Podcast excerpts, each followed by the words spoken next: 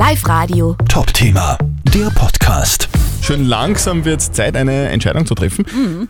Am Sonntag wird nämlich gewählt. Gemeinderäte, Bürgermeister und den Landtag will wir auch. Und wir liefern euch diese Woche die wichtigsten Infos nach Hause, ins Auto oder in die Werkstatt. Ihr habt die Wahl.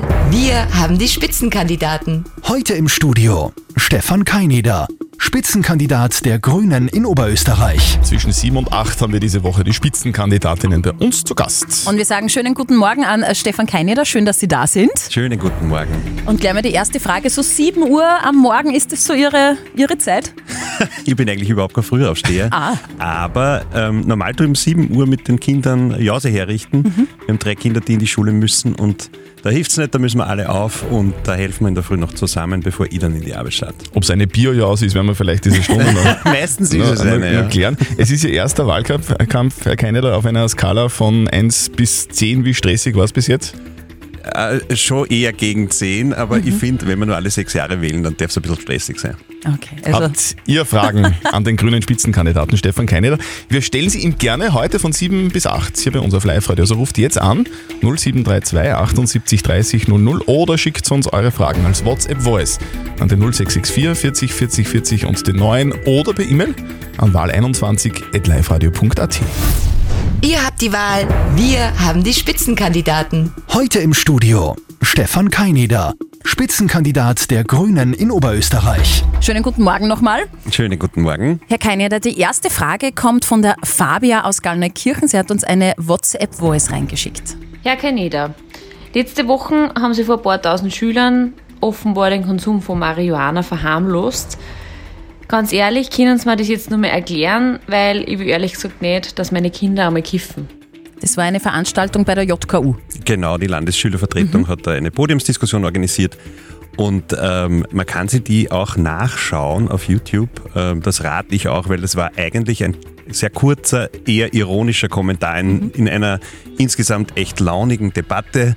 Also da war schon sehr viel Humor im Raum und ähm, es ist nie darum gegangen, Drogen zu verharmlosen, logischerweise. Ähm, eigentlich geht es uns darum, dass man aufklärt über die Gefahren von allen Drogen. Also es ist ja nicht so, dass wir ähm, nicht Probleme hätten mit übermäßigem Alkoholkonsum. Es gibt viele Leute oder einige Leute, die Alkoholprobleme haben.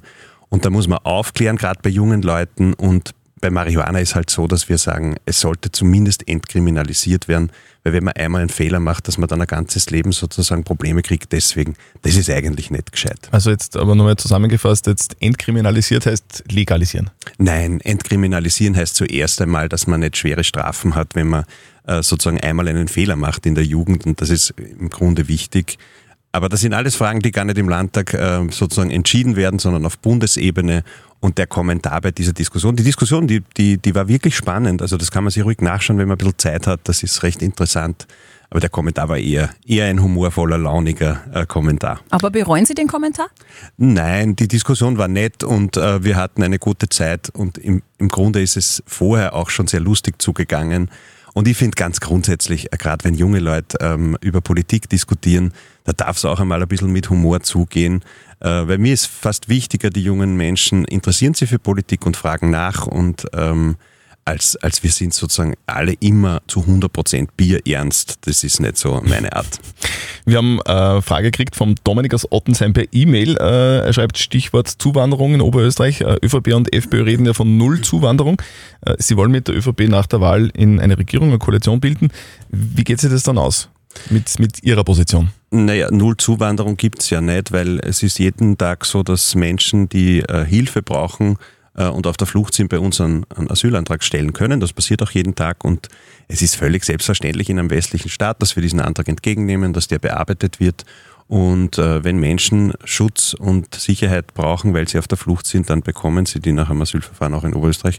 Ich persönlich komme aus einem äh, christlichen Haushalt. Ich finde, dass die Grundhaltung, die es bei uns in den Dörfern ja eh überall gibt, wenn jemand Hilfe braucht, dann tut man als allererstes fragen, wie man helfen kann. Und diese Haltung, auf diese Haltung möchte ich Politik machen. Herr Keineder, die nächste Frage kommt vom Markus aus Wallern und die dreht sich um die E-Mobilität. Herr Keineder, es heißt immer, E-Autos sind die Zukunft und irgendwann soll es nur mehr E-Autos geben. Meine Frage jetzt, wo soll dann der viele Strom herkommen, wo wir ja doch jetzt schon zukaufen müssen? Wo kommt der Strom her?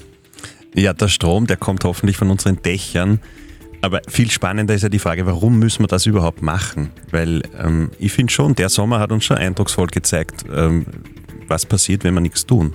Also wenn wir uns noch mal erinnern, es hat in Kanada fast 50 Grad gehabt.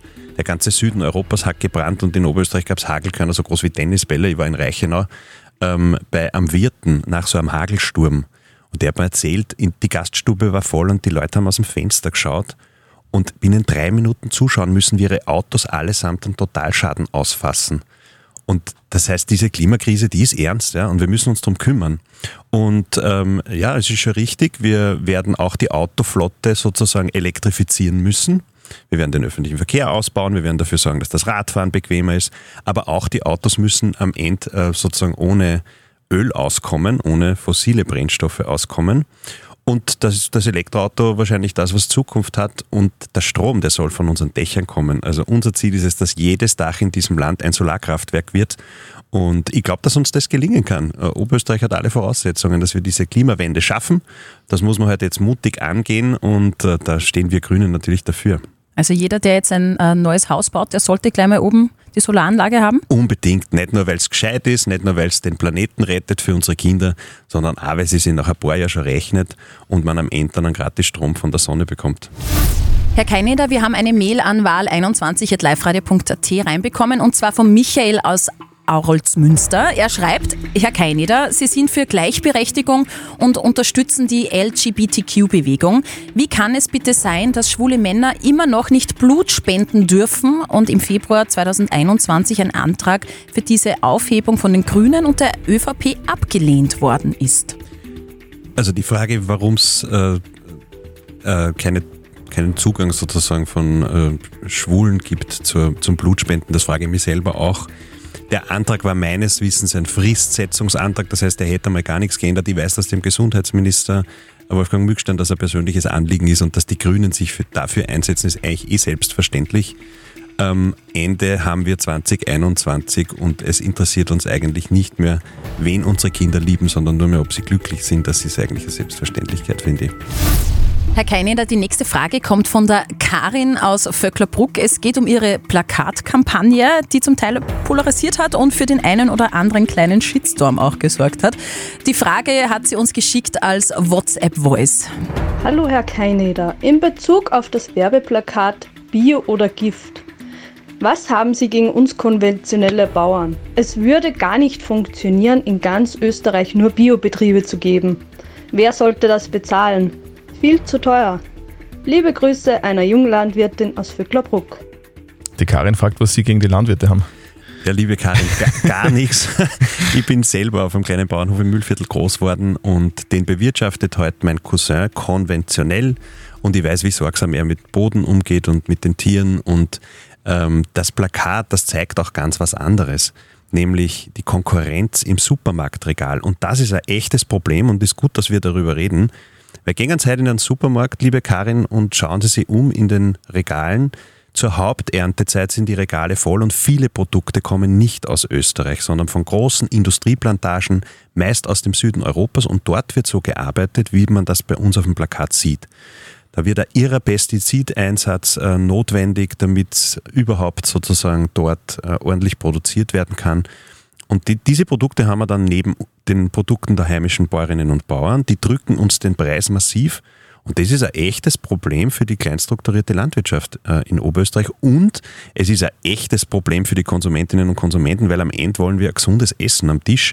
Und das thematisieren wir, weil das ist nicht ein Naturgesetz, dass das so ist, sondern das ist eine Frage der politischen Rahmenbedingungen.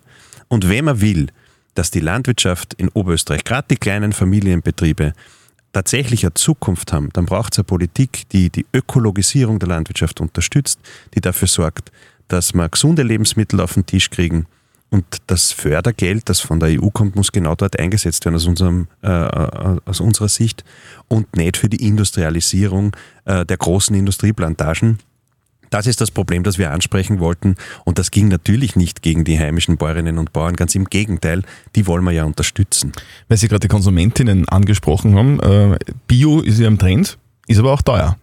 Ja, aber das äh, kann man ändern. Der, der Punkt ist tatsächlich der. In, in der Europäischen Union gibt es ein ganz großes Budget für die Förderung der Landwirtschaft. Das sind 50 Milliarden Euro jedes Jahr. Und ein Drittel davon, also 17 Milliarden Euro, gibt die EU aus für ein Prozent der ganz großen Industriebetriebe. Das heißt, wir fördern mit unserem Steuergeld genau diese Industrieplantagen, wo es äh, einen massiven Pestizideinsatz braucht. Und das ist einfach falsch. Das ist eine Frage der politischen Rahmenbedingungen, das kann man ändern. Dafür muss man halt auch ähm, sozusagen das Kreuzel bei der richtigen Partei machen, weil die Grünen stehen wie keine andere Partei dafür, dass es gesunde Lebensmittel gibt, dass es äh, Blühflächen gibt, dass es der Natur gut geht, dass die Tiere frische Luft kriegen und einen Auslauf haben. Und das ist unser Programm, das haben wir plakatiert.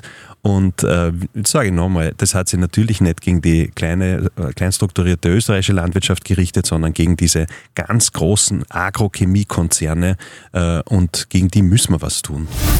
Herr Keininder, die letzte Frage ist recht oft gestellt worden von unseren Hörerinnen und Hörern. Und zwar, es geht um die Zusammenarbeit mit der ÖVP und die Julia hat die Frage reingeschickt. Grüß euch, das ist die Julia aus Barzell. Also Sie haben ja schon öfter gesagt, dass Sie in Oberösterreich wieder zu einer schwarz-grünen Koalition zurückkehren wollen. Jetzt ist in der Bundesregierung so, dass sich die Grünen immer wieder gegen ihre Prinzipien der ÖVP beugen müssen. Warum soll das jetzt in Oberösterreich dann anders sein? Also äh, ich habe ganz ehrlich äh, große Freude und bin ein bisschen stolz darauf, dass die Grünen jetzt auf Bundesebene Verantwortung haben. Weil am Ende habe ich den, äh, die, die feste Überzeugung, dass man sich die Welt halt nicht besser jammern kann, sondern man muss sie besser machen. Und dafür muss man Verantwortung übernehmen. Das ist nicht immer leicht, das stimmt. Ja. Also bei manchen Dingen quietscht es ein bisschen auch in der Bundesregierung. Aber am Ende haben wir nach eineinhalb Jahren mehr beim Klimaschutz weitergebracht als die letzten 20 Jahre äh, die anderen Bundesregierungen. Und darauf bin ich stolz, weil das ist eigentlich die historische Aufgabe, vor der wir stehen. Wir müssen es schaffen, diese Wohlstandsgesellschaft klimaneutral zu machen, damit wir unseren Kindern einen funktionierenden Planeten übergeben können. Und mir ist es deshalb persönlich wichtig, weil ich habe selber drei Kinder. Und jetzt, ähm, dreiviertel acht, geht normalerweise gehen die zwei Buben einmal über die Straße in die Volksschule und da äh, packen wir die Jause ein, da kriegen sie einen Puzzle und dann sehe ich, wie diese Kinder voller Tatendrang und Zuversicht ihren Tag beginnen. Und dann fange ich meinen Tag an als Klimalandesrat und dann weiß ich, wir werden an dieser Klimafrage nicht scheitern, weil unsere Kinder sich auf uns verlassen müssen. Das müssen wir angehen, dafür wollen wir grüne Verantwortung haben. Da kann man am Sonntag auch das Kreuzel gern bei uns machen, weil dann gibt es eine Chance, dass es tatsächlich eine Zukunftsregierung gibt. Ja, die möchte ich gern, weil ich glaube, dass gescheiter ist, die Grünen haben Verantwortung als die FPÖ. Aber zurückzukommen zu der Frage, es könnte ja wirklich sein, dass, ähm, ob es jetzt Zweiter oder Dritter werden, es könnte sein, dass, dass ähm, die ÖVP fragt, hey, machen wir eine Koalition? Ja. Gibt es da gibt's irgendwelche Dinge, wo Sie sagen, na, da können wir nicht mit? Naja, also am Ende muss der Klimaschutz erste Priorität werden. Das ist die wichtigste Aufgabe der nächsten 20 Jahre, das ist für uns völlig klar. Und dann ähm, mein Opa war 23 Jahre ÖVP-Bürgermeister, ich habe ein christlich-soziales Wertefundament. Am Ende, wenn man einen Koalitionsvertrag auf so einem christlich-sozialen Wertefundament verhandelt, dann, dann kommt man da schon irgendwie zusammen, denke ich mal. Okay. Was ist jetzt das Ziel für Sonntag, das Wahlziel? Unser Ziel ist es, dass wir einen starken Auftrag bekommen. Ich glaube tatsächlich, dass es gut wäre für das Land, wenn wir die letzte blaue Regierungsbeteiligung ablösen können da, da gibt es eigentlich nur eine einzige Alternative, nämlich Schwarz-Grün und dafür brauchen die Grünen einen starken Auftrag. Also ich äh, wünsche mir ein gutes Plus und äh, damit sozusagen einen gestärkten Rücken für eventuelle Koalitionsverhandlungen. Der Spitzenkandidat der Grünen, Stefan Keineder, war heute bei uns zu Gast im Studio. Herzlichen Dank fürs Kommen. Herzlichen und Dank. Morgen kommt Landeshauptmann und Spitzenkandidat der ÖVP Thomas Stelzer zu uns. Er wird zwischen 8 und 9 dann eure Fragen beantworten. Also schickt uns bitte eure Fragen. Jetzt an wahl21.liveradio.at. Eine Sprachnachricht geht natürlich auch. WhatsApp Voice an die 0664 40 40 40 und die 9. Oder ruft jetzt noch schnell an im Studio 0732 78 30 00.